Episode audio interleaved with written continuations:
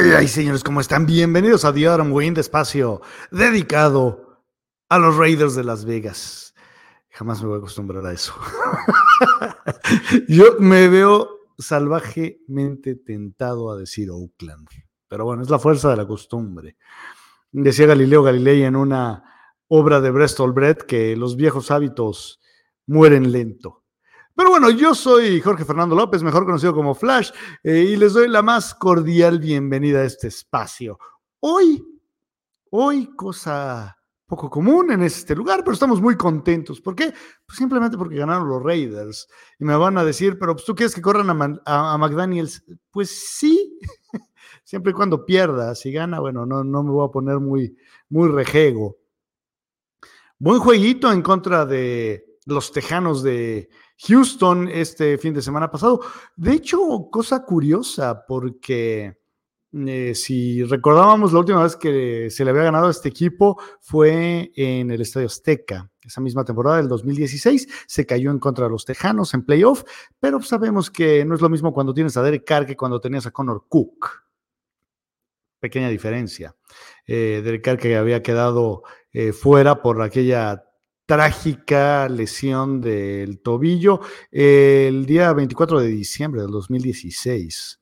Qué mala Navidad pasé ese día, me cae. Pero bueno, así son las cosas.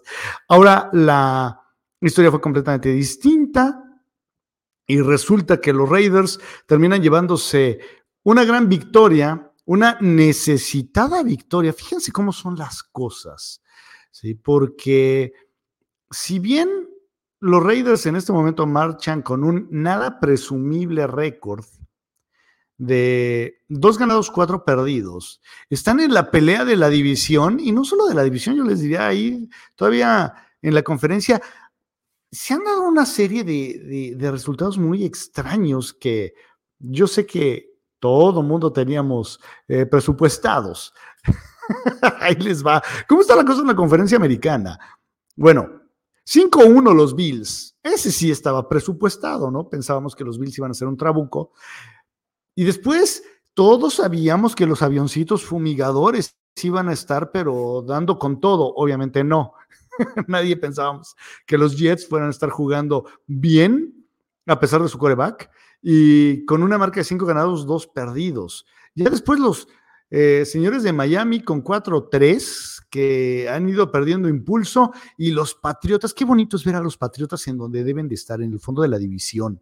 Son los Patriotas a los que les tenemos mucha, mucha, mucha estima, esos eh, Patriotas apestosos, esos Patriotas de finales de los 90 que tuvieron como una racha de 10 años de, de, de temporadas perdedoras, ¿no? Antes de que los tomara Bill Parcells. Ay, qué bonitas épocas aquellas. Eh, pero bueno, después el norte, aquí empieza a, pues, este, a desvariar un poquito, ¿no? Si bien arriba tenemos bastantes ganadores, aquí la cosa está dividida.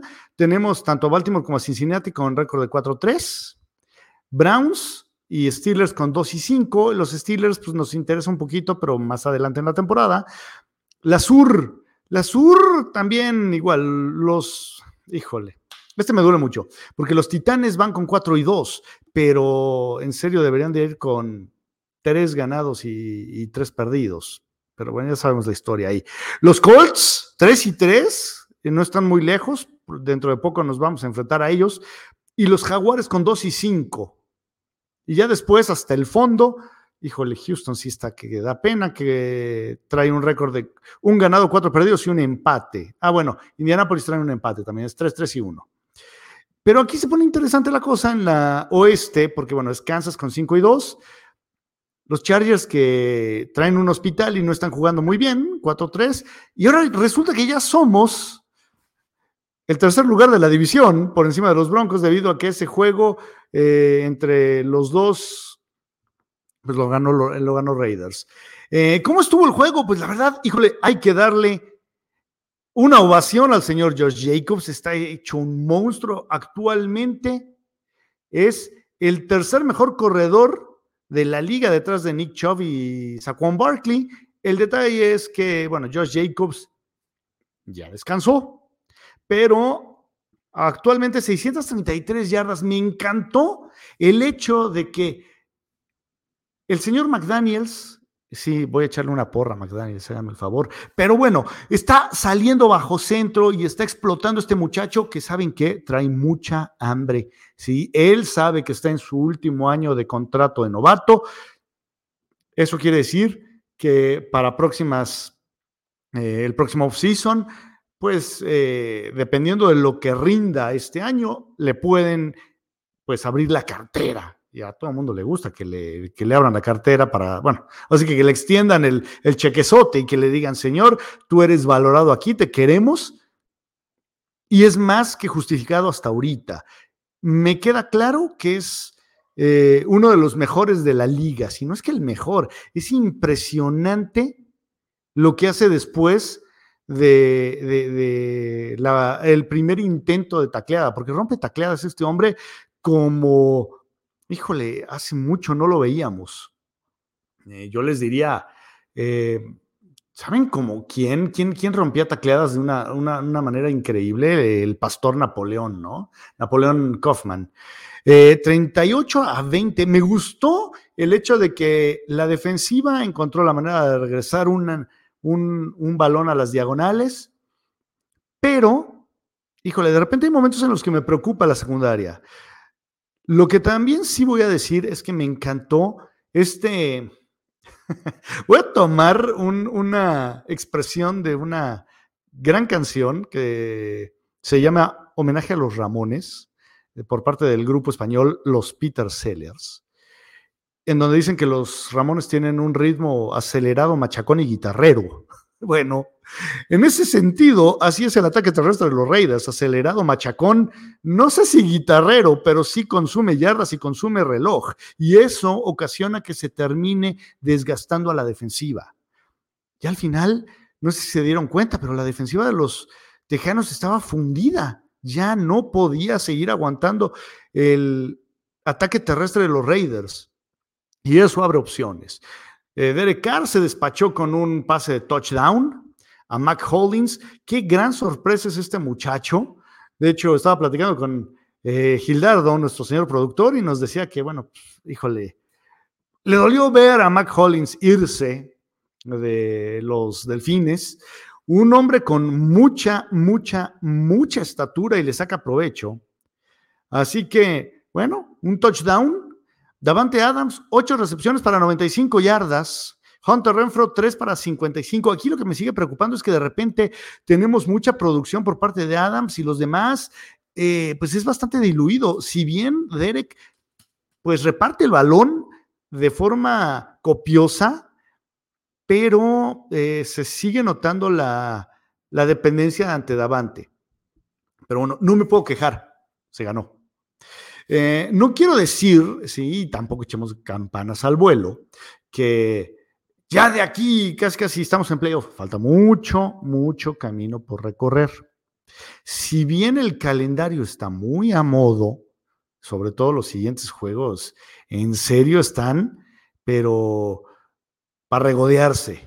¿Qué viene para los Raiders? Bueno, de entrada, próxima semana, en contra de Denis Allen y los Santos de Nueva Orleans. Por Dios, si hay un juego que no quieres perder es en contra de este señor. ¿Por qué? Porque fue entrenador de los Raiders. ¿Y saben qué? Fue el peor entrenador que ha tenido este equipo. Si no se acuerdan, fue coach de los Raiders durante dos años y cuatro juegos. Y durante ese tiempo acumuló una grandiosa cantidad de ocho juegos ganados. Y la pregunta obligada en este caso es, bueno, ¿y cómo va el señor? Bueno, pues ahí les va. Dos ganados, cinco perdidos. O sea, como entrenador es muy malo. No tienen un eh, coreback, pues, sólido. Sí, yo sé, van a decir, tienen al Milusos. Sí, el Milusos eh, sirve para correr de vez en cuando, pero no es un gran pasador. Sí, sirve para recibir, sí. Pero, híjole, Andy Dalton, ya en la parte final de su carrera, creo que este juego se tiene que ganar. Se tiene que ganar sí o sí. Eh, en cuanto a Nueva Orleans, pues automáticamente me acuerdo de aquel juego del 2016 en la semana 1 de temporada regular, en donde Raiders llegó a ir abajo por 17 puntos, remontó y es más, aquí Jack del Río tuvo los tamaños para decir, yo no quiero ir por, por el empate, quiero ir por la victoria. Y le salió. Y nos demostró que los tenía bien puestos y grandotes. Ahora, ¿cuál era la diferencia con lo que pasó con Kansas hace unas semanas, que yo critiqué mucho?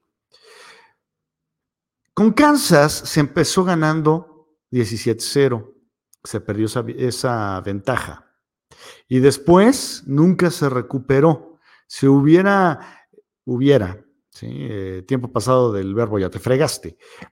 Pero bueno, las cosas se habrían puesto eh, empatadas, 30-30, eh, si no mal recuerdo.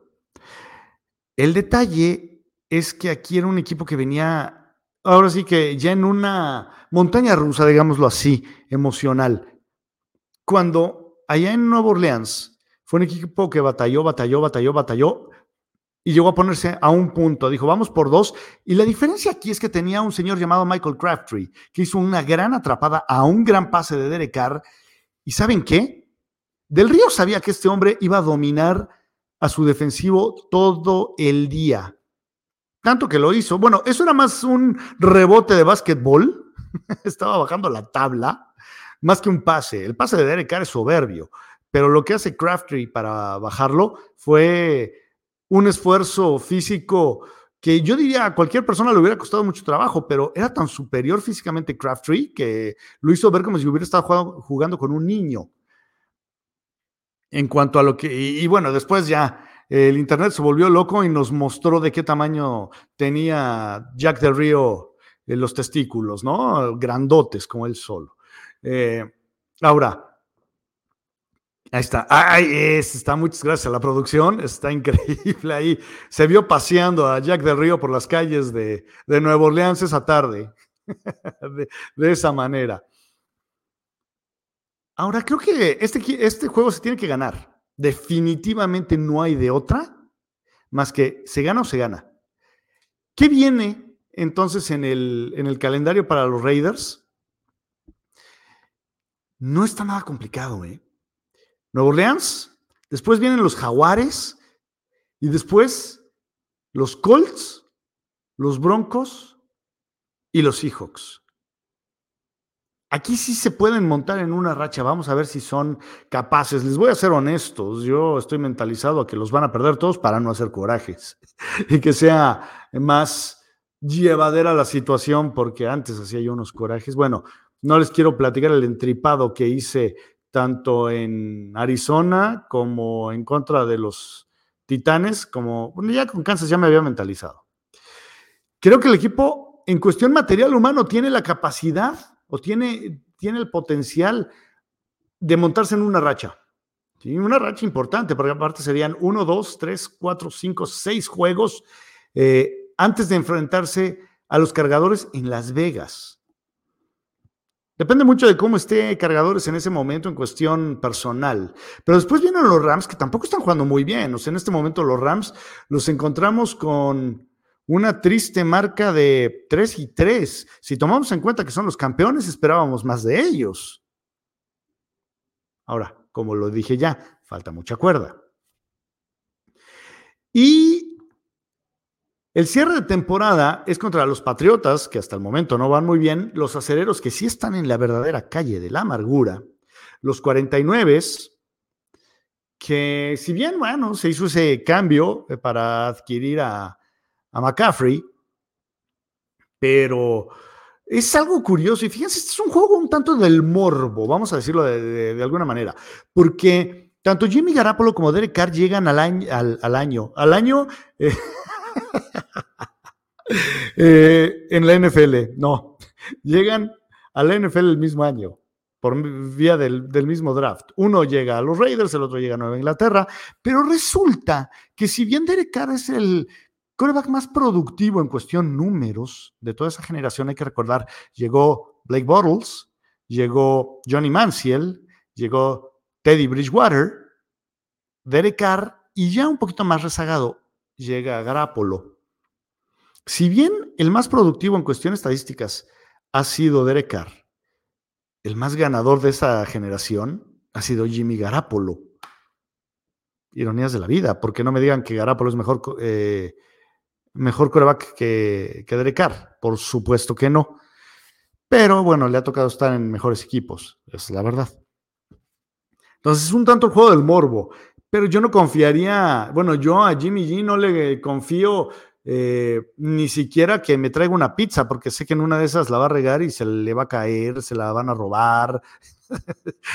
es un hombre al cual le pesa la hora grande, cosa que a Derek Carr, bueno, ha demostrado una y otra vez que sabe cerrar los juegos. Y el juego final es en contra de Kansas City. Vamos a ver si se da la venganza. Insisto, queda mucho, mucho tiempo eh, de temporada regular. Eh, mientras tanto, espero que este juego lo ganen los Raiders. ¿Cuánto? Ay, Dios. No me gusta ser eh, pitonizo, no me gusta jugarle al, al, oráculo, pero bueno, vamos a decir, creo que puede ser un, a lo mejor un 28, 28, 24, creo que puede ser. Es más, me iría hasta un poquito más arriba, 32-24. Eh, algo, algo parecido a lo que vimos eh, el fin de semana pasado en contra de los señores de Houston. el jugador del juego, tenemos que dárselo definitivamente a Josh Jacobs, una auténtica bestia. Nada más se despachó con 20 acarreos, 143 yardas, y esto es impresionante, esto es de nivel Tecmo Bowl, ¿eh? esto es de nivel Madden. Tuvo un promedio de 7.2 yardas por acarreo, tres touchdowns. Wow. Lo que sí no me gustó, déjenme platicarles, es que de repente siento que empezaron a sobreutilizar el recurso de DJ Turner. Si bien la jugada sorpresa no está mal, de hecho me gustó la jugada de Tochito, que no fue como pues muy prolífica, dio por ahí de 4 o 5 yardas, pero es una manera de tener a los defensivos pendientes de lo que va a pasar. Insisto, el problema que tengo con McDaniels es de repente en los ajustes y en la toma de decisiones en momentos críticos. Creo que esta seguidilla de cinco juegos nos va a demostrar quién es realmente como coach. Es lo que les puedo decir, señores. Eh, así que, pues no sé si tenemos, si tenemos mensajes por ahí, alguien que, que esté pendiente, que quiera externar alguna opinión. No hay nadie, bueno, hoy no estamos muy populares. Señores, muchas gracias. Esto es The Autumn Wind. Por favor, no se pierdan el programa que tenemos de Marisol, Rigo Plasencia y su servidor aquí en, la página de Facebook de Rigo Plasencia. Por ahí eh, va a ser, ahorita les digo más o menos a qué hora va a ser, porque no vamos a salir el viernes, vamos a salir antes. Eh, y, en este momento les platico. Eh, va a ser en la mañana, pero todavía estamos por resolver si va a ser eh, el, miércoles, dígase el día de mañana o, o el, o el este, jueves. Entonces, sí, miércoles o jueves. Estén pendientes por ahí de mi Twitter, ahí por ahí les, les aviso. Si no, de todas formas, Rigo y Marisol, por ahí les, eh, les pueden platicar. Eh, arroba Marisol Bojaxo, así, sin la N, en Twitter, y arroba Rigo Plasencia, ahí lo, pueden encontrar. Eh, platicamos más de los Raiders, se hace un poquito más de discusión. Ahí Rigo es extraordinariamente optimista en cuanto al futuro de los Raiders. Yo soy el, trato de mantenerme neutro y aterrizado al piso. Y Marisol, creo que también es, eh, eh, creo que ella es más el punto neutro. Yo de repente tiendo más al, al, ver las cosas no tan, no, tan brillantes, vamos a decirlo así. Pero bueno, eh, quedan estos juegos en los cuales los Raiders tienen que demostrarnos, pues, de qué están hechos. Si es que quieren llegar a playoffs, las cosas se han acomodado para estar ahí. La oportunidad la tienen. Vamos a ver si tienen pues el deseo. Señores, eh, yo soy Jorge Fernando López, mejor conocido como Flash. Ahí me encuentran tanto en Instagram como en Twitter. Pórtense muy mal. Go Raiders.